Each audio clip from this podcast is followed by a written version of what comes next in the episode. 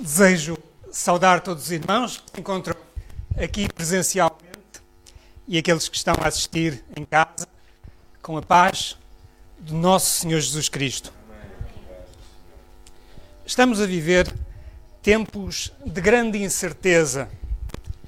Tempos de incerteza a nível económico. Tempos de incerteza a nível político com grande agitação e convulsões sociais e uma profunda crise de valores morais. Aquilo que é uma realidade hoje deixa de o ser no dia seguinte. Mas o nosso Deus é o Senhor da história e nada acontece sem o seu conhecimento e permissão. Se nos voltarmos para Ele e para a Sua palavra, estaremos seguros. Esta manhã gostaria de refletir convosco sobre um texto extraordinário da Palavra de Deus, primeiro capítulo do livro do profeta Daniel.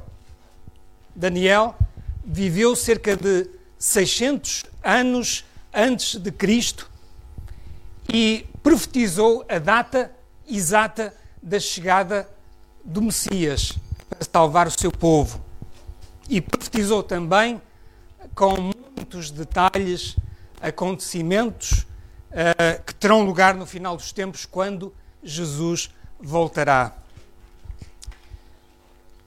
Daniel 1, versículo 1: No terceiro ano do reinado de Joaquim, rei de Judá, Nabucodonosor, rei da Babilônia, foi cercar Jerusalém. O Senhor permitiu que ele se apoderasse de Joaquim, rei de Judá, e de uma parte dos objetos sagrados do templo. Regressando à Babilônia, Nabucodonosor depositou esses objetos na sala dos tesouros do templo dos seus deuses. O rei deu ordem a Aspenaz, chefe do pessoal da sua casa, para que escolhesse de entre os israelitas exilados alguns jovens da família real e da nobreza. Esses jovens destinavam-se a servir na corte e, por isso, deviam ser de bom aspecto e sem defeito físico, inteligentes, educados e instruídos. Aspenaz devia ensinar-lhes a ciência e a língua dos babilônios. O rei também deu ordens para que a comida e o vinho que lhes eram servidos diariamente fossem os mesmos da casa real. E durante três anos deviam prepará-los para entrarem ao serviço de Sua Majestade. Entre os jovens escolhidos encontravam-se Daniel, Ananias, Michael e Azarias, todos da tribo de Judá. Porém, Aspenaz, chefe do pessoal da Casa Real, pôs-lhes nomes diferentes. A Daniel pôs o nome de Belteshazzar, Ananias o de Shadrach, a Michael o de Meshach e Azarias o de Abed-Nego. Daniel tomou a resolução de se manter fiel às regras de alimentação do seu povo e não queria tocar na comida e no vinho da corte. Por isso, pediu a Aspenaz que o dispensasse dessa alimentação. E Deus fez com que o chefe do pessoal acolhesse Daniel com simpatia e benevolência.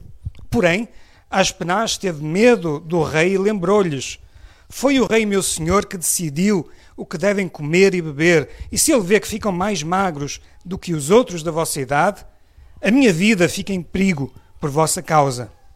Então, Daniel foi ter com o encarregado que Aspenaz tinha nomeado para cuidar dele e dos seus três colegas, Ananias, Michael e Azarias, e pediu-lhe: faça uma experiência conosco durante dez dias. Dê-nos legumes para comer e água para beber. No fim desses dez dias, compare-nos com os jovens que comem da emenda real. E então decida segundo o resultado que encontrar. O encarregado concordou em fazer com eles a experiência durante dez dias. Ao fim deste prazo, verificou-se que os jovens tinham um aspecto mais sadio e robusto do que os que comiam da emenda real. Por isso, o encarregado permitiu que continuassem a comer legumes, pondo de parte as comidas e bebidas que lhes eram destinadas. Deus abençoou estes quatro jovens, dando-lhes sabedoria e conhecimento nas letras e ciências. E a Daniel deu o poder de interpretar visões e sonhos. No fim dos três anos prescritos pelo rei, Aspenaz levou o grupo à presença de Nabucodonosor. Ao falarem com Sua Majestade, Daniel, Ananias, Michael e Azarias impressionaram-no mais do que os outros. Por essa razão ficaram diretamente ao serviço do rei. Sempre que este lhes fazia uma pergunta ou apresentava um problema, os quatro jovens mostravam dez vezes mais conhecimento do que os outros magos e adivinhos de todo o seu reino. E Daniel permaneceu na corte até ao primeiro ano do reinado de Ciro. Senhor, a minha oração nesta manhã é que tu nos fales através da tua palavra. Nós precisamos de ouvir a tua voz. Concede-me a graça, a tua graça, a tua sabedoria, a unção do teu Espírito Santo, para que eu possa transmitir com fidelidade os teus pensamentos. E ajuda-nos a sermos obedientes a tudo aquilo que sabemos que é da tua vontade. Em nome de Jesus. Amém. Que o Senhor abençoe a sua palavra. Deus ama o seu povo escolhido, mas a sua paciência tem limites. No capítulo 28 do livro de Deuteronômio, o Senhor adverte o povo, através de Moisés, antes da entrada na terra prometida, das consequências da sua desobediência aos mandamentos de Deus. Um dos castigos mencionados detalhadamente, nesta ocasião, cerca de 900 anos antes de Daniel, é que se o povo fosse desobediente aos mandamentos de Deus, a nação seria conquistada por um povo pagão e cruel que os oprimiria. Lemos em Deuteronômio 28, versículo 49: O Senhor levantará contra ti uma nação de longe, da extremidade da terra, que voa como a águia, nação cuja língua não entenderás, nação feroz de rosto, que não respeitará o rosto do velho, nem se apiedará do moço. E comerá o fruto dos teus animais e o fruto da tua terra, até que sejas destruído e não te deixará grão, mosto nem azeite, nem crias das tuas vacas, nem das tuas ovelhas, até que te haja consumido.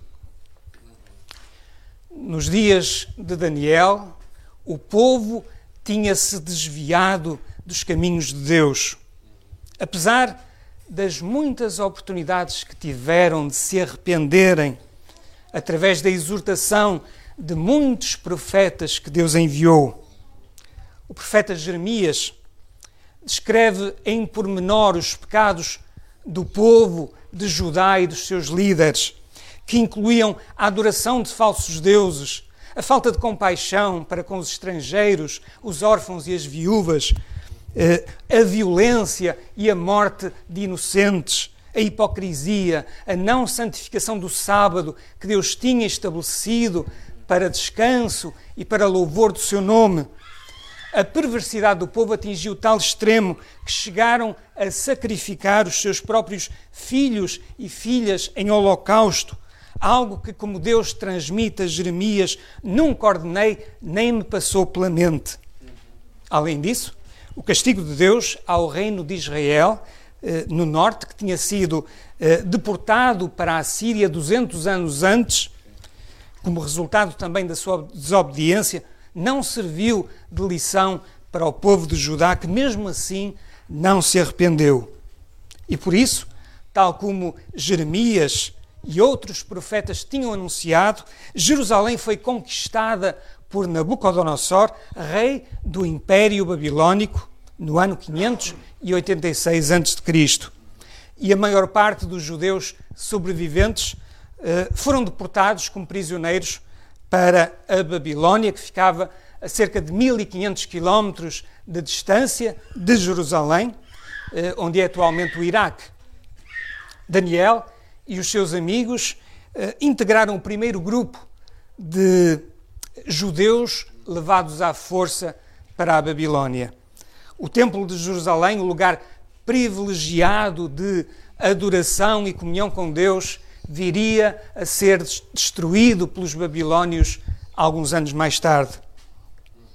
A Babilónia, nos dias de Daniel, era a grande potência do Médio Oriente, que eh, Nabucodonosor soube desenvolver e fazer prosperar em grande parte eh, com as riquezas dos povos conquistados. Os jardins suspensos da Babilónia eram uma das sete maravilhas do mundo antigo, mas era uma nação perversa e idólatra que adorava deuses, deuses falsos construídos por mãos humanas, mas onde o Deus verdadeiro estava presente e ativo na vida dos que lhe eram fiéis. O rei Nabucodonosor, além de ser uh, um comandante militar implacável à frente dos seus exércitos, era também muito inteligente e decidiu fazer o que fazem as grandes potências em relação aos recursos humanos dos países mais pobres. Quis ter os melhores do seu lado para o aconselharem e ajudarem a desenvolver o seu país. Lemos nos versículos 3 e 4: o rei deu ordem a Aspenaz, chefe do pessoal da sua casa, para que escolhesse de entre os israelitas exilados alguns jovens da família real e da nobreza.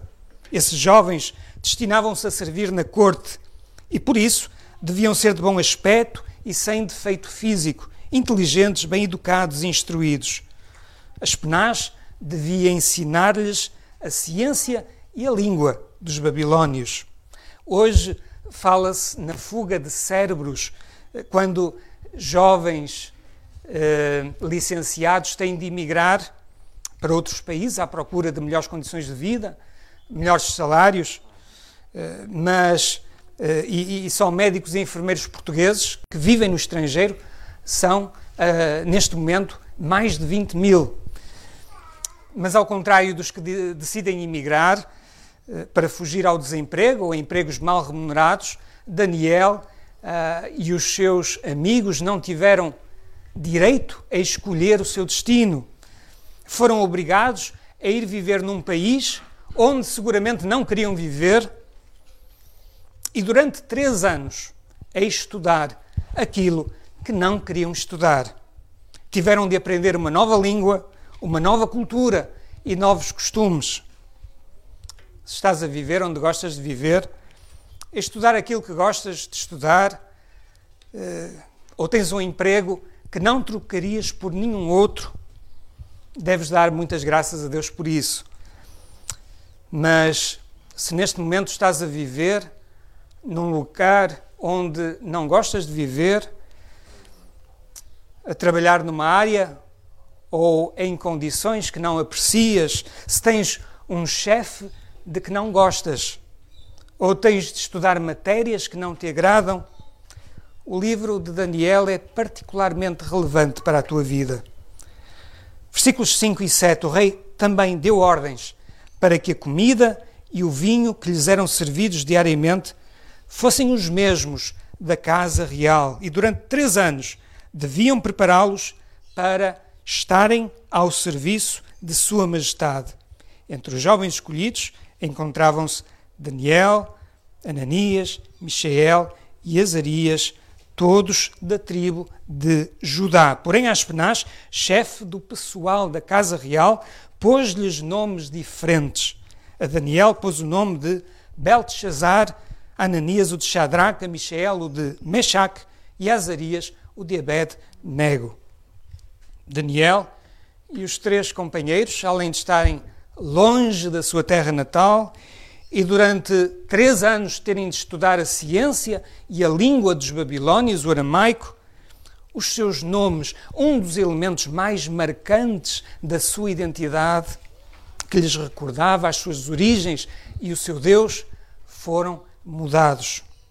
Daniel significa em hebraico Deus é o meu juiz. Os pais de Daniel, ao darem-lhe esse nome, sabiam que um dia ele estaria na presença do Deus vivo e teria de prestar contas pela forma como tinha vivido neste mundo. A Daniel foi dado o nome de Belteshazzar, que significa Bel proteja a tua vida, sendo Bel um dos deuses babilónicos. Ananias, que em hebraico significa Jeová é gracioso, passou a ser chamado Shadrach, ou seja, Aku é exaltado, sendo Aku um deus babilónico. Michael, que em hebraico significa quem é como Deus, passou a ser chamado Meshach, quem é como Aku. Azarias, que em hebraico significa Jeová é o meu ajudador, passou a ser chamado Abed-Nego, servo de Nebo, um outro deus babilónico. O objetivo dos babilônios, ao darem novos nomes aos prisioneiros, era levarem os judeus a esquecerem o Deus de Israel e a deixarem de o adorar. Outros países fizeram o mesmo, como a Albânia, em que nos tempos do comunismo todas as pessoas que tinham nomes com raízes cristãs que os mudar. Nabucodonosor dava esta elite da família real e da nobreza, escolhida a dedo de entre os israelitas exilados, três anos de ensino superior, com isenção das propinas, boa comida e bebida e emprego garantido no final do curso. Servirem na corte do rei. Que mais poderiam querer? Tinham seguramente melhor qualidade de vida do que teriam ah, na sua terra natal, em Judá. A comida e o vinho que lhes seriam servidos era provavelmente a melhor coisa que poderiam desfrutar durante estes três anos de estudo intenso. É como na tropa, eu também lá estive, em que as horas das refeições são um dos momentos altos do dia. Porém, surpreendentemente, lemos no versículo 8: Daniel tomou, tomou a resolução de se manter fiel às regras de alimentação do seu povo e não queria tocar na comida e no vinho da corte. Por isso, pediu às penás que o dispensasse dessa alimentação. Como é que estes jovens toleraram que os seus nomes fossem mudados para nomes que aludiam aos deuses babilónicos e mostraram tolerância zero em relação à alimentação que lhes seria servida. Talvez Daniel e os seus amigos tenham pensado: podem me chamar o que quiserem, mas eu sei quem eu sou. Sou filho de Deus. Agora, no que respeita à alimentação, não posso aceitar consumir alimentos que Deus proíbe e ainda por cima sacrificados aos ídolos pagãos. Daniel teve a coragem de se dirigir ao chefe do pessoal do rei para lhe pedir, educadamente e com muita diplomacia, que o dispensasse da alimentação da corte, sem saber qual seria a sua reação. Lembramos-nos que Daniel e os seus amigos não eram estudantes universitários, a reivindicarem os seus direitos. Eles eram prisioneiros de guerra, não tinham direitos, apenas obrigações. E quando se está numa posição de inferioridade, o melhor é passar despercebido no meio da multidão, é como na tropa, para não ser alvo de represálias. A ousadia de Daniel poderia sair-lhe cara. Poderiam ter sido excluídos deste programa de formação, que apesar de tudo era um privilégio, ser condenados a trabalhos forçados ou mesmo mortos por insubordinação. Versículos 9 e 10, Deus fez com que o chefe do pessoal acolhesse Daniel com simpatia e benevolência. Porém, Aspenaz teve medo do rei e lembrou-lhes: Foi o rei, meu senhor, que decidiu o que devem comer e beber. E se ele vê que ficam mais magros do que os outros da vossa idade, a minha vida fica em perigo por vossa causa. Tal como Daniel, às vezes temos de arriscar.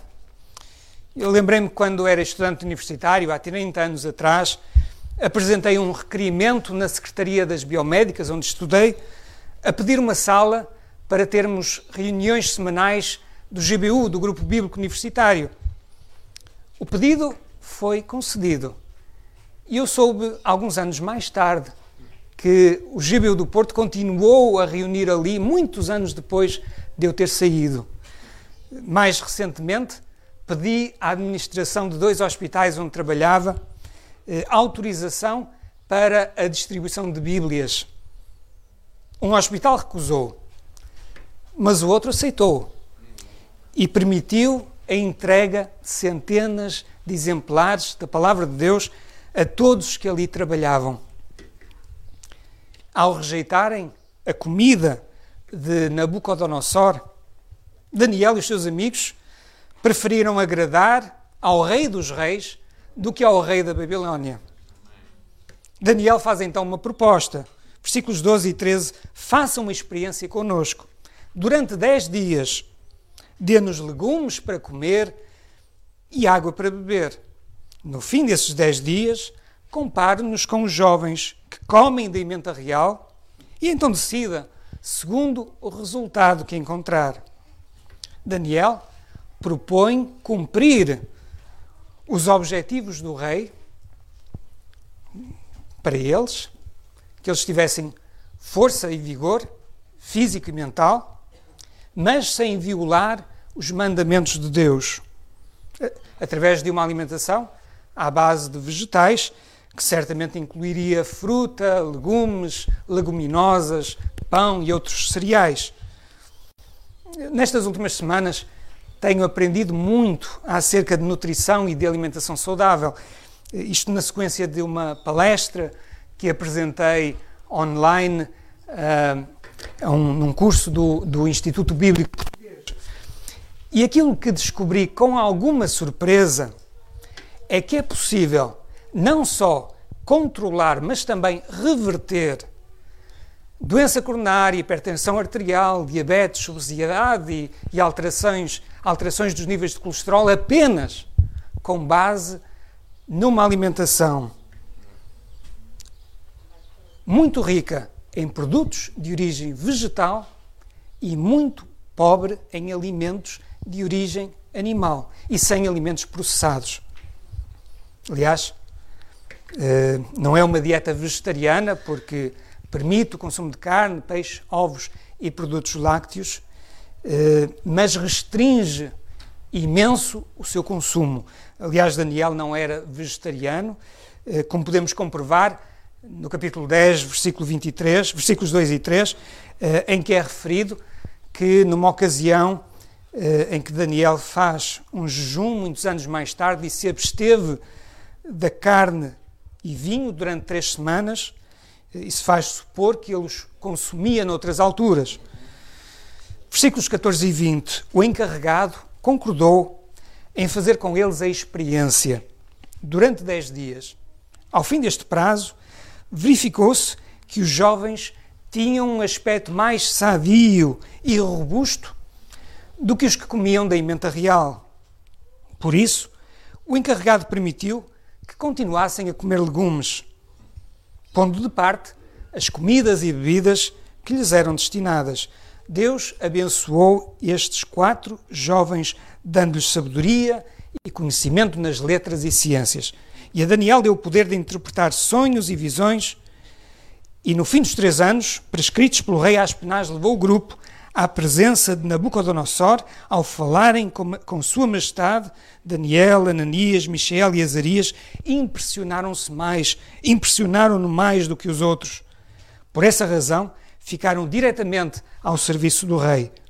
Sempre que este lhes fazia uma pergunta ou apresentava um problema, os quatro jovens mostravam dez vezes mais conhecimento do que os outros magos e adivinhos de todo o seu reino. Deus abençoou a fé, a coragem e a determinação de Daniel e dos seus três companheiros. Ao fim dos dez dias da experiência, tinha um aspecto mais saudável do que os outros que se alimentavam das iguarias do rei.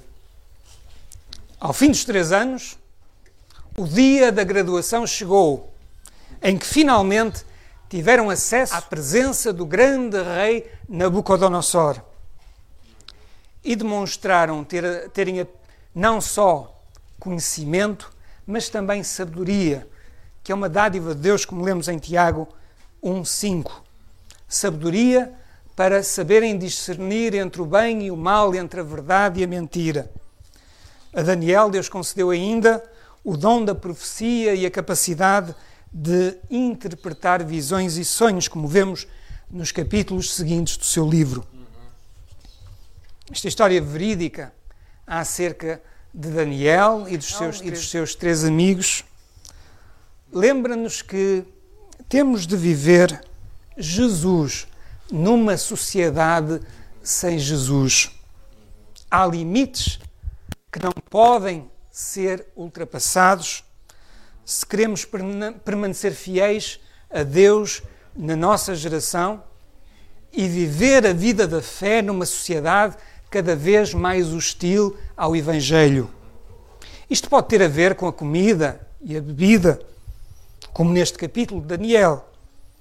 Pode ter a ver em vivermos dentro dos planos que Deus estabeleceu para uma sexualidade saudável, com a forma como lidamos com o dinheiro e os nossos bens materiais, ou a maneira como tratamos os outros à nossa volta. Daniel e os seus três companheiros decidiram fazer aquilo que o seu antepassado Josué tinha também decidido fazer no momento crucial da sua história. Eu e a minha casa serviremos ao Senhor. Se não tivessem tomado a decisão de não se contaminarem com a comida do rei, provavelmente nunca teríamos ouvido falar deles. E as histórias relatadas nos capítulos seguintes de Daniel, em que a sua fé foi novamente posta à prova uh, numa fornalha ardente e numa cova de leões, poderia ter sido bem diferente. Daniel e os seus amigos, apesar de jovens, sabiam muito bem quem eram e o que queriam, como resultado da sua intimidade com Deus. Não esperes até seres mais velho para obedeceres à vontade de Deus revelada na Sua palavra, nem à sua, à sua chamada para a tua vida. Poderás não ter outra oportunidade. Que o Senhor nos abençoe.